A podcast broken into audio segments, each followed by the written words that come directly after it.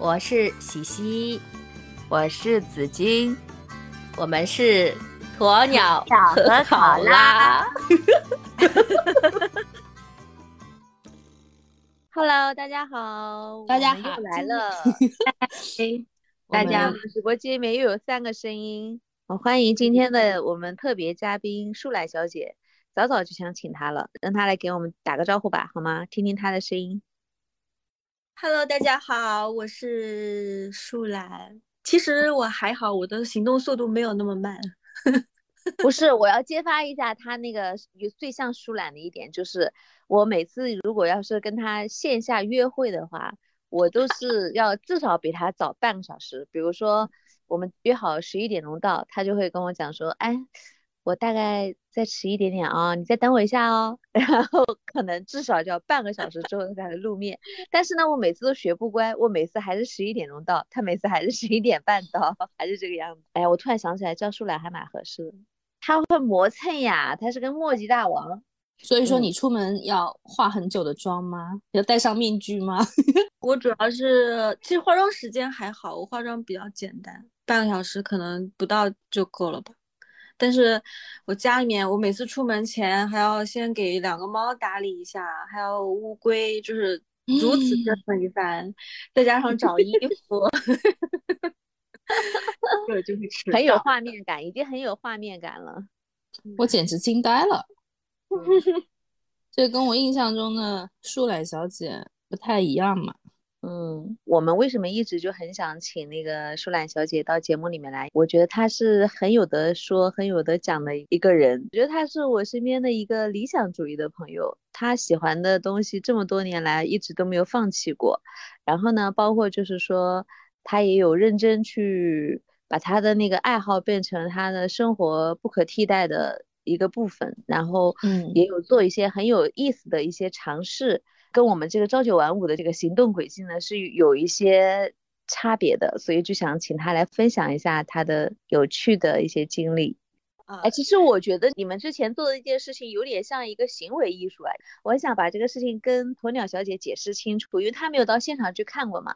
我就想跟她描述一下那个是一件怎样的事，因为我曾经参加过一次他们那个活动，就有点像是一场行为艺术的感觉。就是比如说，大家约好了在某一天的几点几分，就是有一个固定的场所嘛，一个很大的一个地方，就是我们会在那边会聚集，然后呢，就是给大家来简单的培训一下这首歌应该怎么唱。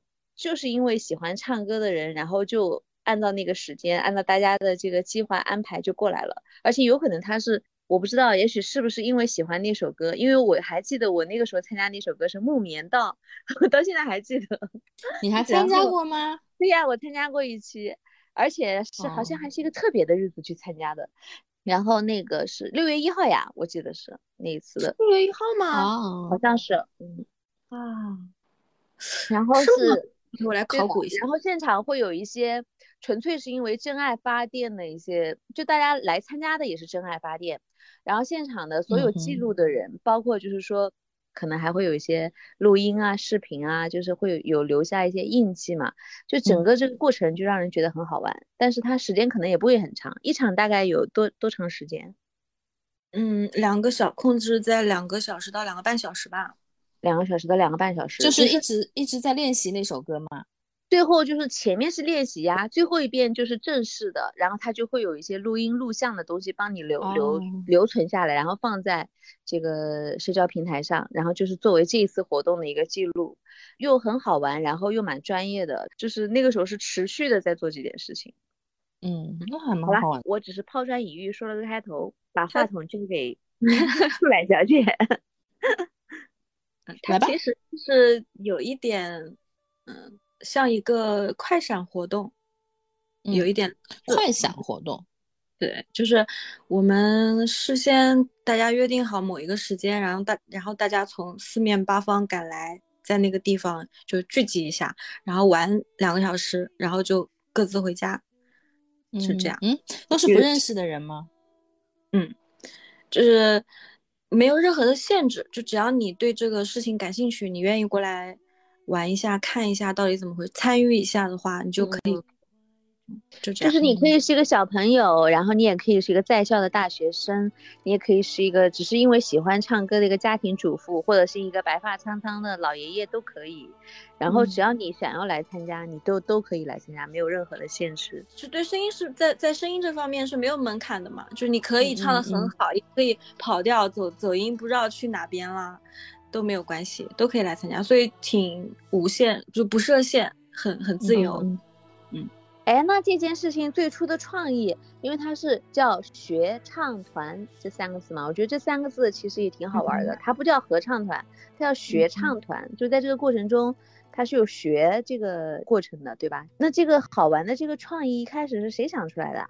啊，是我们的最初的发起人吧，嗯，主创王老师，他，但是他也是借鉴国外的一一一个一样的组织，嗯，在加拿大还有嗯等地区吧，在加拿大等地区比较当时比较流行的一个一个活动，嗯，他自己在，因为他曾经在美国待过一段时间。然后他可能就是接触到这个事情以后，觉得相当的，他就很感兴趣，觉得很好，所以他会后就是想要自己做一些事情的时候，他就觉得嗯，可以把这件事情拿出来试一试，尝试一下。那整件事情大概持续了多久啊？一年、两年？四年，将近五年时间吧。那还蛮厉长害的。嗯嗯。就是我加入进去到我最后我们结束的话，都已经有四年四年多了，四年半了，就是对的，真的很不容易。哎，那那个舒兰小姐，你你介绍一下你你在这个事情里面，你之前是担当一个什么样的角色呢？因为我我记得你是站在舞台最中央的，对不对？啊，对。一开始你是领唱吗？我刚开始进去的时候，就我第一次是自己去参加这个活动。然后后来就是变成他们会需要一些，嗯，就是组织组织的人员啊，就是需要录制、需要质谱相关的人啊，就需要这样一些人去帮忙嘛。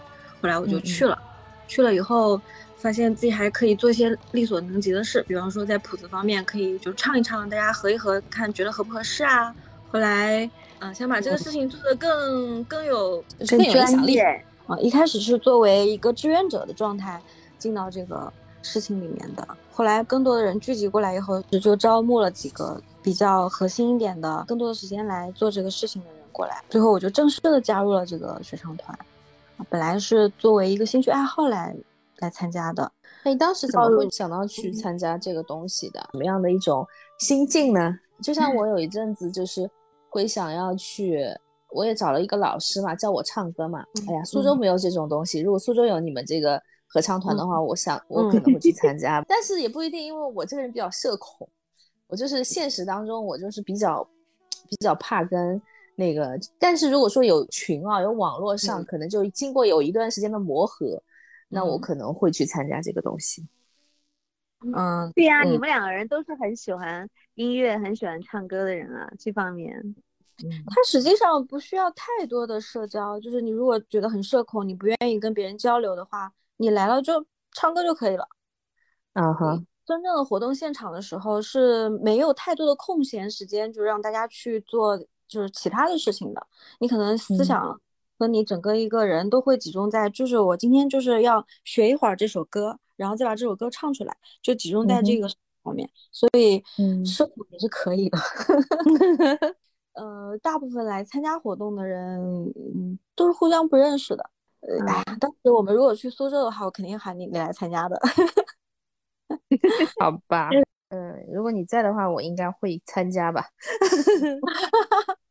我当时为什么去这里，也是因为，嗯，小时候从小到大就很喜欢唱歌，但是也从来没有接受过系统的专业的训练嘛。后来我有一天就在想，如果有一个合唱团能让我去尝试一下分声部来唱歌的话，肯定很有意思。但是我曾经在网络上面搜索过，就只有一些老年合唱团，或者一些工会，咱们美少女参加，对，咱们美少女参加，嗯，或者是一些工会性质的，比方说人家很大的一些单位里面有工会，他会组织这种合唱。突然有一天，就是我看到这么一个信息，就是说你不管是什么样的人都能来参加。我说，哎，那不还挺好玩的吗？而且他们第一次发布的歌还是一个比较文艺的歌，什么歌呀？并不是，是好像是陈粒的那个，嗯哒哒哒滴哒滴，什么歌来着？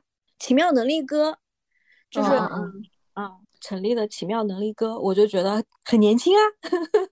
肯定不是个老年合唱团，我就去了，氛围蛮好的。对，后来发现就是很随意，也不需要你有什么专业知识，差不多。嗯，前期的时候，比方说你作为工作人员，你可能还需要识一点点谱。如果你真的就是纯粹去参加活动的人的话，你也不需要识谱，什么都不需要，看懂汉字就可以。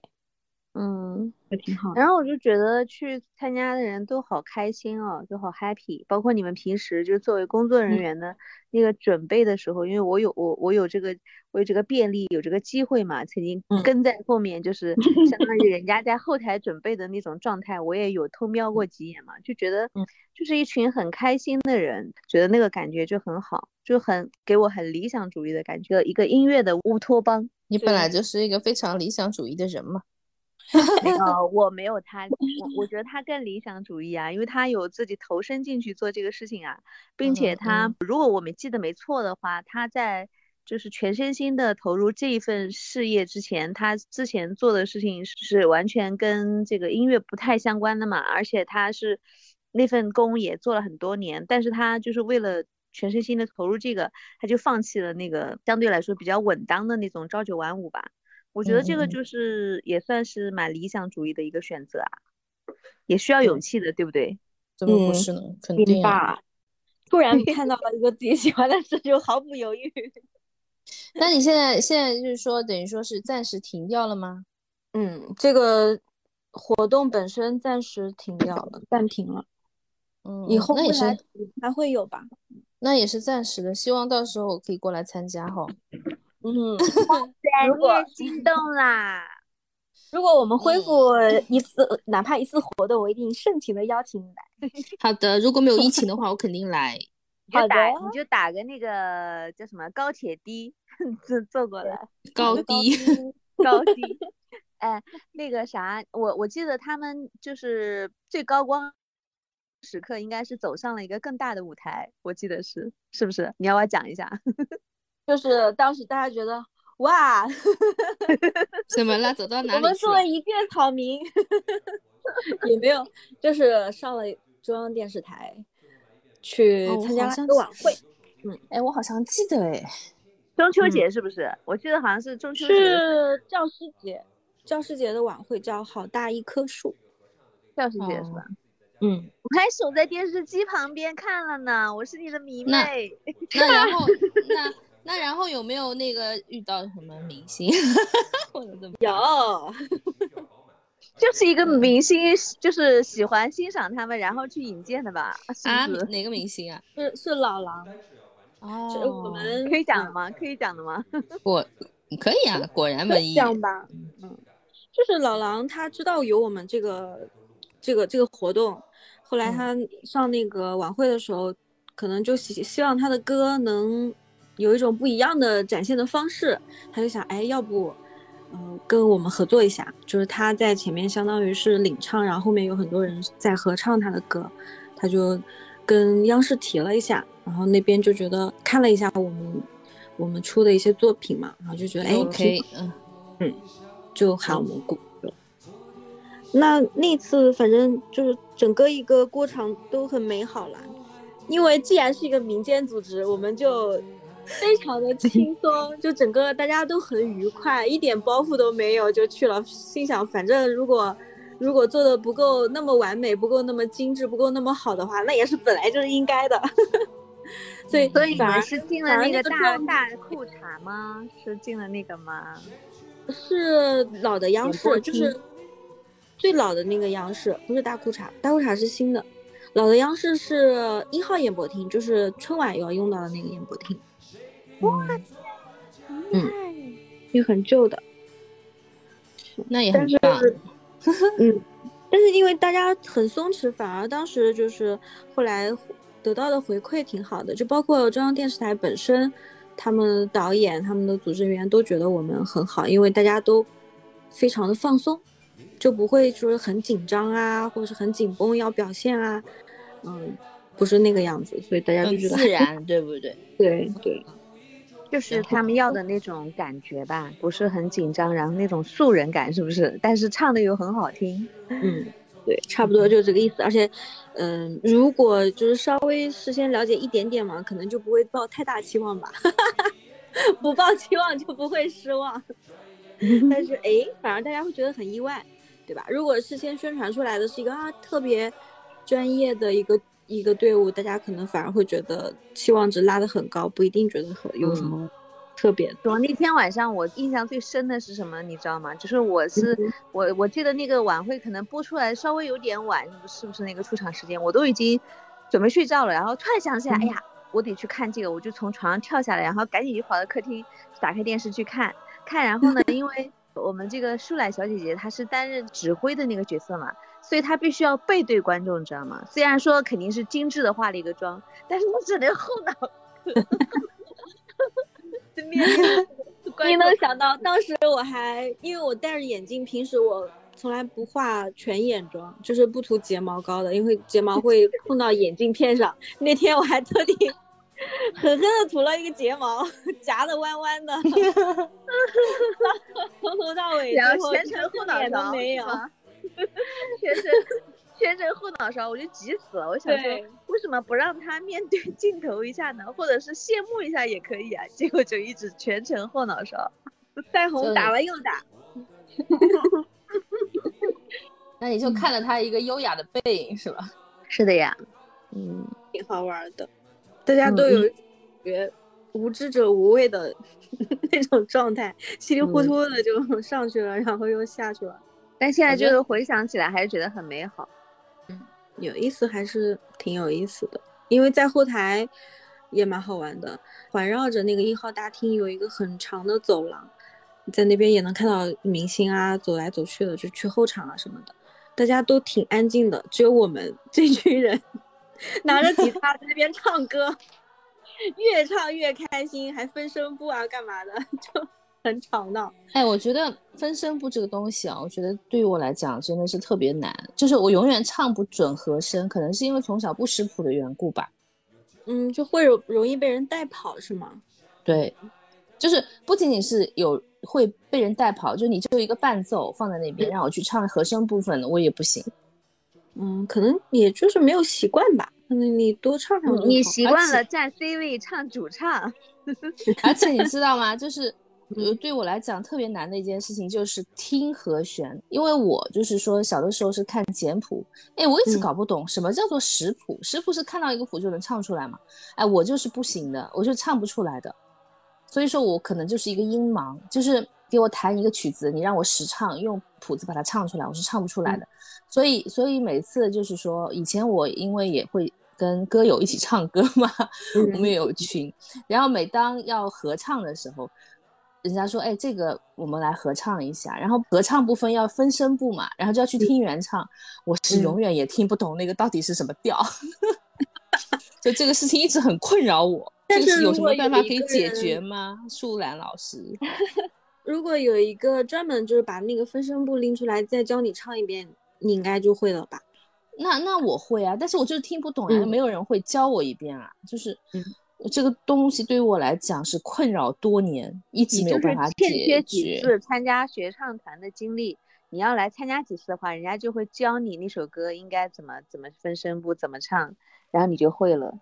就是单独的只教你你所唱那个声部的部分，你只把那个声部听会就可以了，学会就可以了。其实以你的嗯天赋来讲的话，你主要还是缺乏训练了。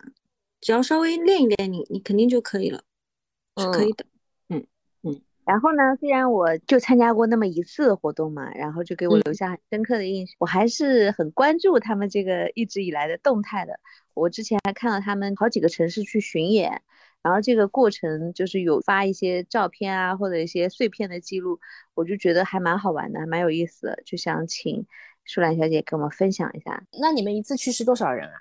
每次出行的话，大概在七八个人吧。那会就是什么样的场地呢？嗯，一般呢会选取一些可能剧场类的地点会稍微多一点，嗯嗯嗯嗯因为你合唱的话，你需要一个声场嘛，然后具嗯备这样条件的场所的话，可能剧场是比较稳妥一点的地方。哦，那你们老板还是真的是热爱这个东西啊。嗯，对，他也算是一个文艺中老年吧，文艺中年。嗯，那真的是一个妙人。哎，我我蛮欣赏这种人的，我觉得有自己的爱好，而且关键还愿意就是说真的花心思在这些爱好上面的人，我觉得还是蛮有情怀的。对，这一点确实是这样的啊。我们巡演当中有没有碰到什么好玩的事情？巡演，呃，如果说好玩，实际上应该是就整个一个过程吧，整个一个过程，呃，从开始到结束，大家一点点的去攒这件事，然后把它给最终把它给完成，嗯，到陌生的城市去认识许多陌生的人，这点是很有意思的。但是在做这个事情的过程当中，其实所有人都很辛苦，就是大家的心思始终在要完成这件事情上面，所以要做很多繁复的工作嘛，比较繁嗯。杂，比较累心，包括整个呃每次活动的现场，从一开始到结束，大家都是很辛苦很累的。你要说特别有意思的那种细枝末节的事情，可能一时也想不起来。嗯，在当地的人，他们是发布的那个信息，比如说我嗯。这个九月十七号我要到苏州了，然后苏州的人他们都嗯。是看了这些发布的信息，然后自发的去的，对吧？对，就是通过我们网络上面发布的报名信息，就是那就说明你们那个时候已经有一定的影响力了，已经有有辐射到，最起码这几个城市都是有不少人参加的，对不对？嗯，对，在南京组织这个活动已经有两三年的时间了嘛，才开始做这个巡演的，也不嗯能叫巡演，其实叫做一个巡回活动。因为如果是巡演，那可能就是同样的几个人到那边去演出，但是巡回实际上是我们同样的组织人员到那边去，然后不同的人来参加这个活动。嗯，所以我们叫它叫做巡回活动。嗯，你们是一个组织者，不是一个单纯由你们来演出。对，呃，如果关于这个学唱团的事情呢，我们正在做一张正经的室内的合唱专辑，因为后期的时候我们写了一些自己的原创的歌，哎，你们是大概是什么时候叫停的？按下了暂停键。疫情开始的时候，归根结底是一个聚集型的活动，所以疫情对它造成的影响也挺大的。如果没有疫情的话，可能现在陆陆续续的还是会有一些活动吧。嗯，唉，疫情改变了很多人的生活呀。是的，叹息。嗯，